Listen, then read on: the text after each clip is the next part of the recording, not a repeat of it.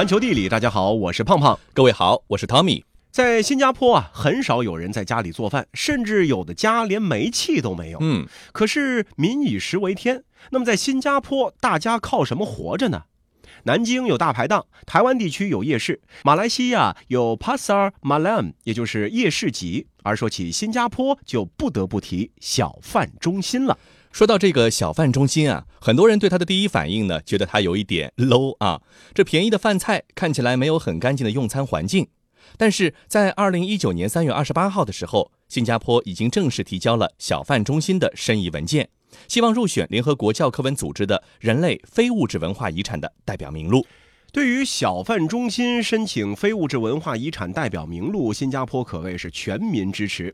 在诺维纳小贩中心的申遗板上，大家纷纷书写了自己对它的热爱。至今呢，已经是有超过八十五万人支持申遗。美国国家地理杂志更是疯狂为小贩中心申请打 call，发起了相关活动，通过摄影作品，让在新加坡的人们告诉世界，小贩中心是一种怎样的存在。每一个在新加坡生活的人心中啊，小贩中心呢，绝对是本地饮食文化的一个代言人。红遍全球的电影《疯狂的亚洲富豪》里，挥金如土的富豪们下飞机之后的第一顿饭就是在小贩中心吃的。新加坡总理李显龙先生也是小贩中心的常客。而在被奉为美食圣经的米其林指南中，居然可以看到两家不具备传统米其林餐厅优雅的就餐环境和明星主厨的小贩中心的小店里，重正虾面和了凡香港油鸡饭面。世界真奇妙。有美国媒体的记者曾在新加坡的小贩中心做了一个安全度测试，他把笔记本电脑、手机、钱包留在桌子上，结果在超过两分钟的时间里都没人拿走。小贩中心测试让新加坡世界第二安全国家的头衔实至名归。记者还警告大家，千万不要在美国尝试如此做法。抛开这些高大上的光环，小贩中心呢，早已是新加坡人生活中不可或缺的部分，是大家的共同记忆。据统计，有百分之七十五的人每周至少在小贩中心就餐一次。而像新加坡超有名的小贩中心老八叉，除了本地人之外，还有很多外国游客会来这里就餐，体验当地的风土人情。新加坡现在有超过一百十个小贩中心，并且计划在二零二七年以前再增建十三个。不仅要增加供应量，新加坡政府还专门提出小贩中心的食物价格必须让国人负担得起的要求，以控制生活成本。所以啊，食物价格升幅呢一直是低于平均收入增幅。也就是说，在外边吃一顿，说不定比家里做还便宜。毕竟新加坡的煤水电都在涨啊。正因为如此，大家也就压根儿没想过在家里做饭这件事情。出门左转，小贩中心一日三餐呢就都能解决，而且保证一个月都不会吃重样。沙爹、酿豆腐、炒粿条、肉搓面、鸡饭常年占据小贩中心人气美食榜单的前几名。还有蚝煎、炒虾面、卤面、云吞面、海鲜烧烤、豆花、鱼片米粉、薄饼、冬盐汤、肉骨茶、萝卜糕、拉茶、咖喱鸡、黄油鸡、椰浆饭。干炒牛河、印度煎饼、辣椒螃蟹，这感觉真的是一千零一夜都说不完呢。听到这儿啊，很多人大概是要好奇了：小贩各个地方都有，那新加坡的小贩文化哪里来的底气去申遗呢？其实啊，主要是因为以下两个特点：一个呢是多元的文化体现，还有一个就是完善的制度化运营。从小贩中心的食物就可以窥见新加坡的多元融合文化。首先呢，新加坡各种民族食品都有，东南亚美食也可以找得到。而且随着新加坡国际化程度的提高，小贩中心的食品种类也是越来越多样化。例如，经常现在可以看到的日韩料理，甚至是法国菜。而且由于这十多年增加了许多来自中国五湖四海的移民，小贩中心的中华饮食也从传统的闽粤菜系扩大到了各种中餐，比如四川麻辣香锅、东北饺子、陕西面食，与时俱进。这个时候呢，要多问一句啊，这身为世界川菜的推广大使，有多少中国人是把身边的新加坡朋友都带进了麻辣香锅的坑呢？更重要的是啊，小贩中心体现了新加坡兼容并蓄、求同存异的包容性文化，在同一个屋檐下，可以和有不同饮食禁忌的人相安无事的享用食品，比如说清真、非清真食品、牛肉等等，是不常见的。就连归还碗碟的时候啊，在新加坡的小贩中心也分了清真和非清真，管理之细致，由此可见一斑。另外呢，就是制度化，和很多国家和社会街边的小贩略有不同的是。新加坡早在五十多年前就开始把小贩从街边聚集到有现代设施的多层立体建筑里。从政府角度来说，便于管理；从摊贩和顾客的角度来说，卫生、方便而且舒适。罗马不是一天建成的，小贩中心也不是一天就能够管理成今天的样子的。移民初期，南下新加坡的劳工聚集在狭窄的苦力间做饭，很不容易。在极其密封的空间里面生火做饭，容易引发火灾不说，仅仅柴火产生的烟就让人受不了了。因此啊，他们经常是依赖沿街叫卖的小摊贩，以价廉物美的食物来果腹。这些小摊贩本身呢，也都是南来的移民，大多呢是来自中国沿海的福建、广东和海南等地，也有来自印度的地方的一些人。由于受到原材料和本地水土的影响，小贩们烹煮的食品呢，逐渐和原籍地产生了微妙的变化，形成了新加坡特色。比如说最为著名的海南鸡饭。行走小百科。根据贩售商品的不同，当时的小贩大致可以分为三大类：一类是卖熟食的，为数最多；一类是卖生鲜货的，比如蔬果；还有一类是卖日常用品的。物以类聚，人以群分，不同的种族往往从事不同的小贩行业。例如，售卖熟食的往往是福建人，售卖生鲜货的往往是潮州人。马来人经常在密陀路，也就是 Middle Road，今天的国家图书馆、洲际酒店一带售卖沙爹和服饰，而印度人则售卖飞饼等等。随着移民日渐增加，小摊贩呢也是越聚越多，厨余和洗碗水随地乱倒，滋生虫鼠，形成了卫生安全隐患。同时，无序的格局也造成了城市交通拥堵。小贩呢也往往是小流氓收保护费的对象，对社会治安也形成了问题。一九一九年，当时的英国殖民政府开始管制小贩，规定小贩必须要定时取得执照。到了一九三零年，新加坡有六千多名的流动小贩，还有四千多名无牌小贩。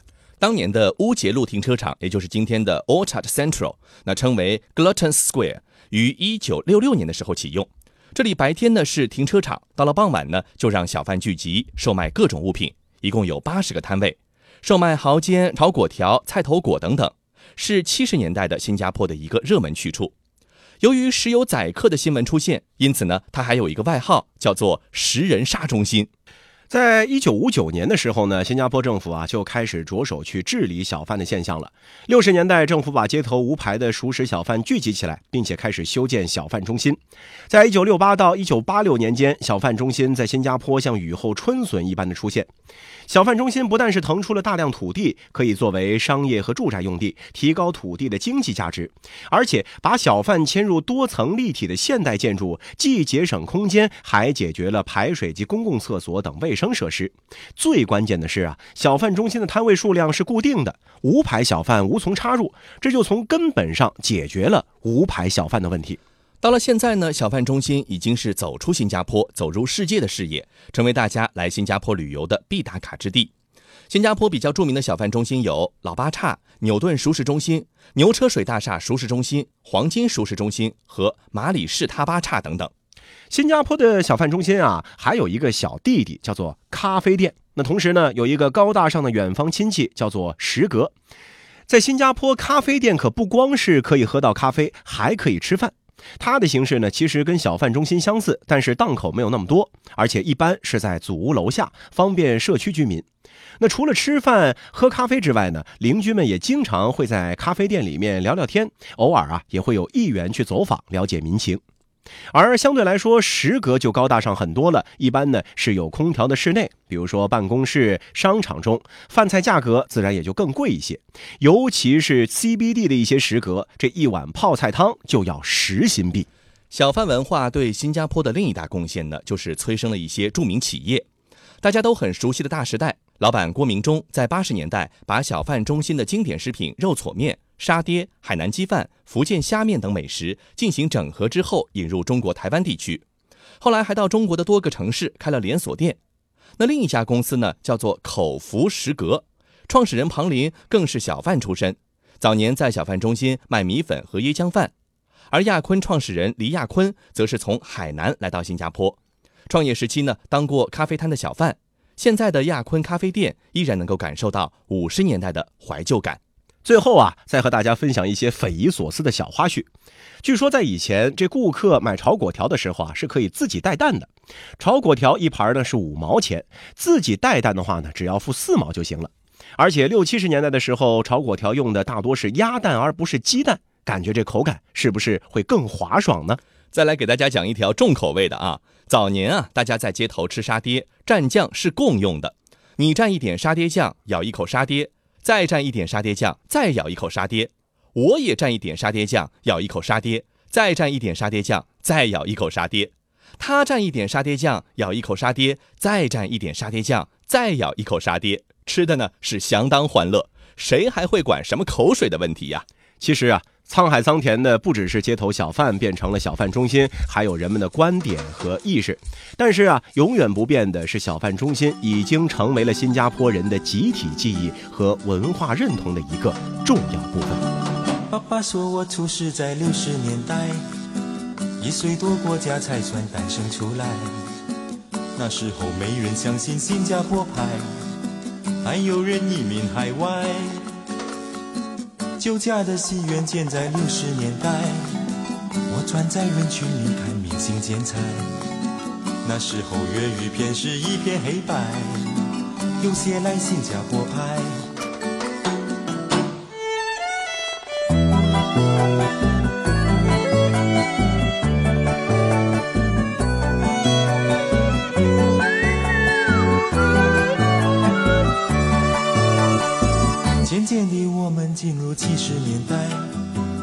穿上校服我就神气起来。玉郎争艳，从哥哥有气派，比我长高的更快。那时候林青霞的电影最卖，凤飞飞出新歌曲全班都爱。珍宝林赢了一串金牌回来，我一夜兴奋难耐。I just call. I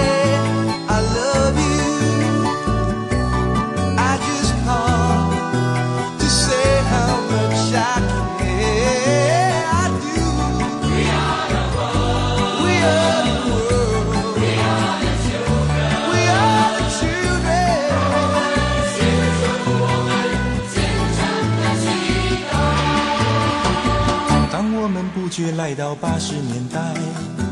地铁将这个传奇讲得更快，大家都忽然要向自己交代，将心要唱起来。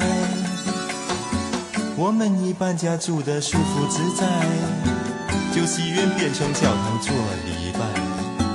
有时我独自回到旧地感怀，惦记那昔日小孩。说我越活越不来。像刀过一样实在，到底是他给了我胸怀，还是我给了他？一晃眼已经来到九十年代，爸爸你再唱一遍往日情怀。我们的故事我们自己记载，未来就看下一代。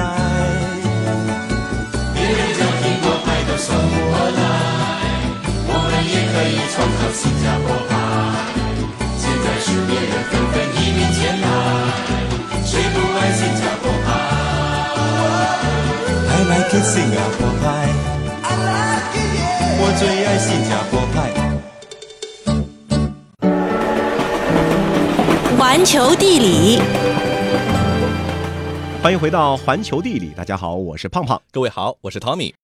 就如同不深入新加坡当地人的生活，难以理解小贩中心的意义一样。假使你在北京只是蜻蜓点水般的到此一游，那应该也不容易体会到京城各处地名的神奇之处。北京俗话讲啊，先有什刹海，后有北京城。十三世纪，蒙古挥军南下灭金，到了至元年间，忽必烈下诏改元为金中都的燕京地区为元大都，并建皇城。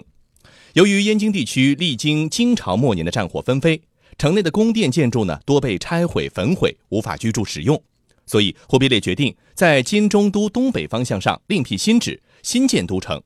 现在的积水潭、什刹海以及南部的北海、中南海区域呢，是元大都选址的基础之一。全程由北向南的中轴线就是仅依此片水域而选定的。那么后来呢，老北京又有前三海和后三海之说。这前三海指的是皇宫大内的西苑，现在的北海、中海和南海；后三海呢是王公贵族和庶民的生活区域，包括了积水潭啊，叫西海、后海，还有前海，那么也就是这个什刹海地区。这个区域的景色优美丽人，民俗文化也是历史悠久，不仅是现代人们游玩观赏的标志性景点，也是古人心中的秀美之地。明代历史地理小书《地经景物略》就以“西湖春，秦淮夏，洞庭秋”来赞美后三海的韵味。海虽然说美啊，但是湖泊一般大的水域为何会被称为海呢？难道是来自漠北高原没见过大海的蒙古人给起的名字吗？那这个怀疑，要是让忽必烈知道了，怕是他会郁闷的跳脚了。都别拦着我，我要上去和这群缺乏基础历史常识和文化素养的人好好理论理论。居然说我们蒙古人没有见过海！南宋祥兴二年，就是公元一二七九年，我们和宋朝军队在崖山啊，就是今天广东江门新会区南部进行的大规模海战。历史书上难道没有写吗？这可是古代中国少见的大海战，啊，还有一二七四到一二八一年，我还派大军渡海攻打日本，进行了跨海登陆作战。这个虽然出兵期间啊遭遇了海上的大风暴，损失惨重，没有能够成功的征服日本，但至少我们是见过大海的。除此之外，其实现今北京湖泊的海的名字呢，本来也不全是原始蒙古人给起的。这具体呢，得从元代的主要水域的系统说起。元代啊，大都的供水系统呢，主要是有两个，一个呢是高梁河海子一线，是通惠河漕运系统的一部分；另一条呢是金水河太液池，构成了宫苑用水系统。先来看海子一线。这个元代的海子啊，就是今天的积水潭、什刹海周边的水域，但是当时的水面呢，可要比现在是大得多得多了。有多多呢？官方史料《原始河渠志》中记载啊，海子一名积水潭，据西北诸泉之水流入都城而汇于此，汪洋如海，都人应名焉。这“汪洋如海”一词是描绘了当年这海子的广阔面貌。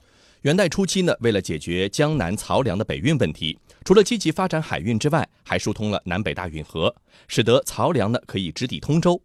忽必烈至元三十年，也就是公元一二九三年，都水监郭守敬又主持开挖了通惠河，引白浮泉水入瓮山坡，然后流入高梁河，再由河义门，也就是今天的西直门进入大都城，汇于海子，再沿着宫城南下注入通惠河，以接济通州的大运河。通过导引水源、增加水库调节、布置船闸等环节，妥善地解决了通惠河和运河的衔接问题。这当时的海子啊，作为大运河的终点，江南的商船、粮船便可直达于此，一派繁华景象。一九七四年，在新街口外大街的施工中呢，是意外发现了元大都海子泊岸码头遗址，在南北长六十米、东西宽四十米的范围之内，黑色淤泥中是布满了木桩。木桩上面又横铺着柏木板，木板上再铺两层衬方石，可见当时作为漕运码头的海子的水量得有多大。都人因名焉，海子呢也就成为了民间的一个习惯性的叫法。嗯，明史的时候呢，通惠河渐渐淤塞，闸门呢也多有损坏，水量小了很多。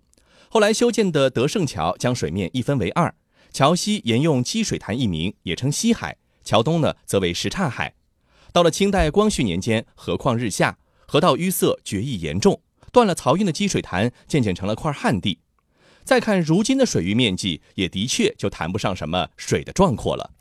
说完了后三海，接着咱们再来说一说前三海，也就是元代的金水河太液池系统。这三海之名啊，和元人呢也就更没有什么直接关系了。世界真奇妙。北海和中海水域范围在元代被称为太液池。太液池的西岸南部建有龙福宫，北部为兴圣宫。太液池中有三岛部列，三岛中最大的是金代遗留的琼华岛，另外两岛为圆底和西山。忽必烈中统年间曾征调工匠在琼华岛上修筑了万岁山，山上还建有广寒殿等建筑群。太液池环绕着琼华岛种植莲藕，泛舟池中一派江南水乡的景色。到了明代，皇宫呢不再以太液池为中心，而是将其作为西苑进行修缮扩建。永乐年间，在太液池的南端加凿小湖，形成南海，完成了太液池三海的基本布局。后来又陆续建有石桥，将水面分为北海和中南海，以及中海和南海。有传闻故事说，前三海的名称呢出自明朝太监，并且被沿用了下来。所以说，乾隆皇帝呢也曾经调侃三海之名，指其是虚诞的夸张，说啊，三海何曾无礼遥，着人张大笑前朝。这卓呢，就是指敲，是古代的弓形。明清一代之后，以北海为主体的西苑呢，又不断的改建增建，比如说修建白塔建筑群、南海瀛台等等，使得前三海区域呢是更加的充实精美，也承担了更多的综合性的功能。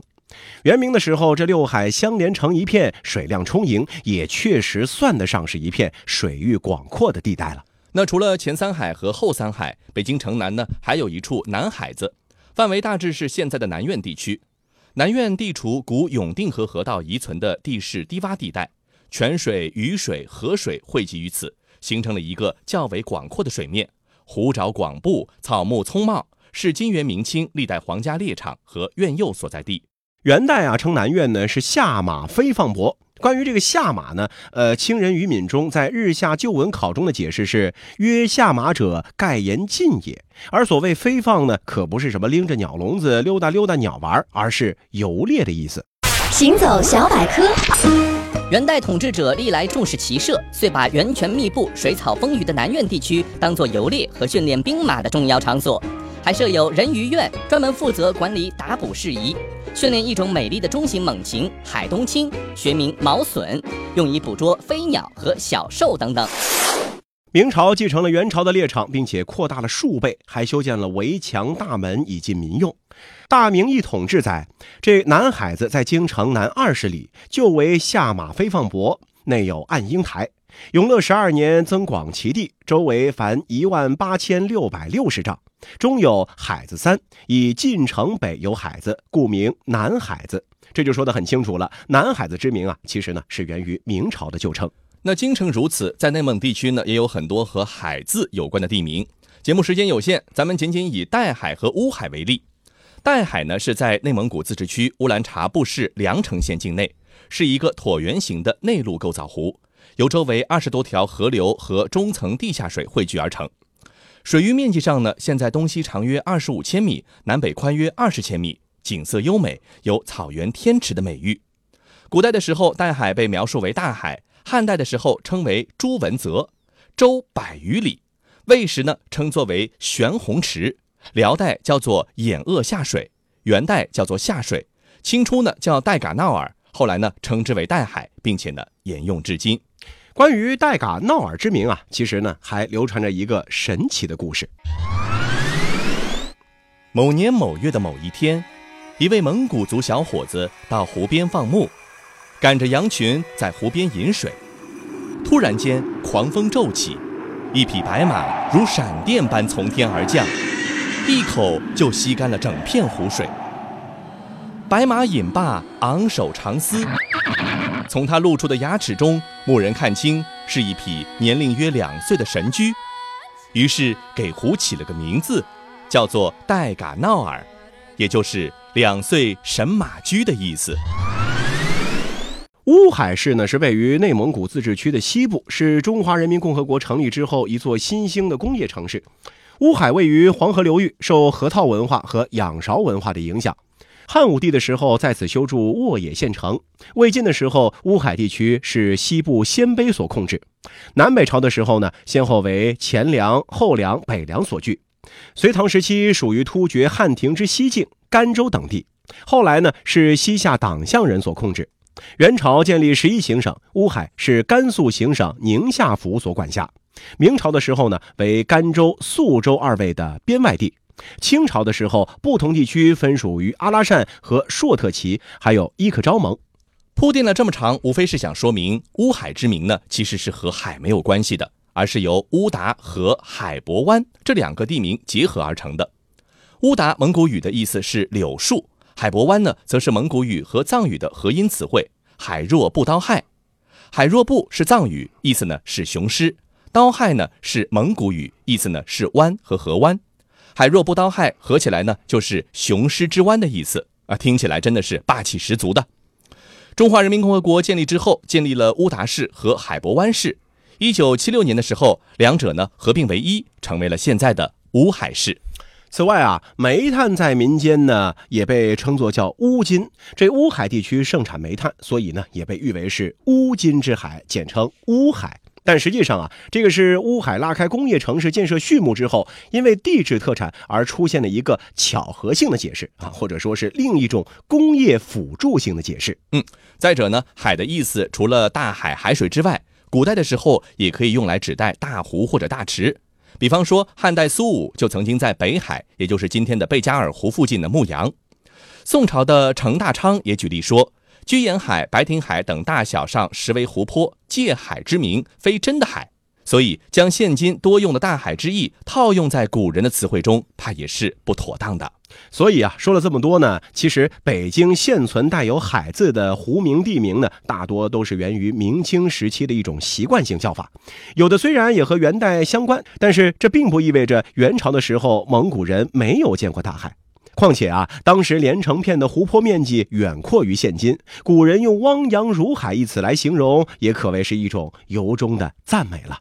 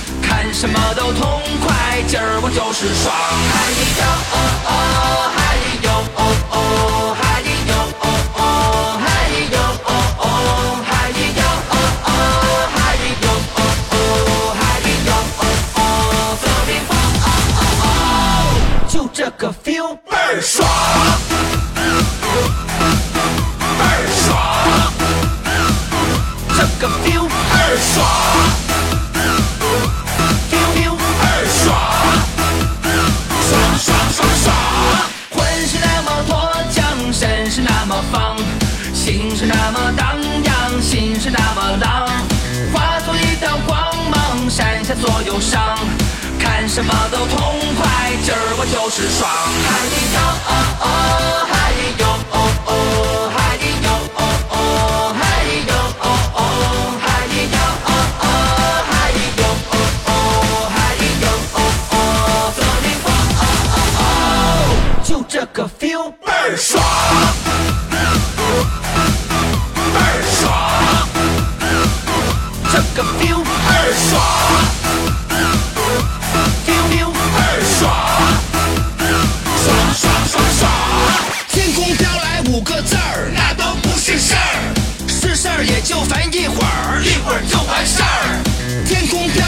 个字儿，那都不是事儿。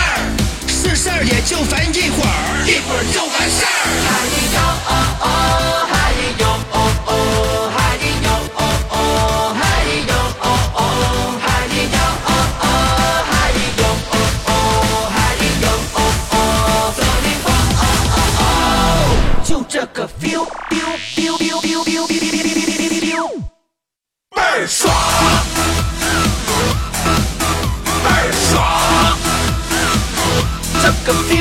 first one.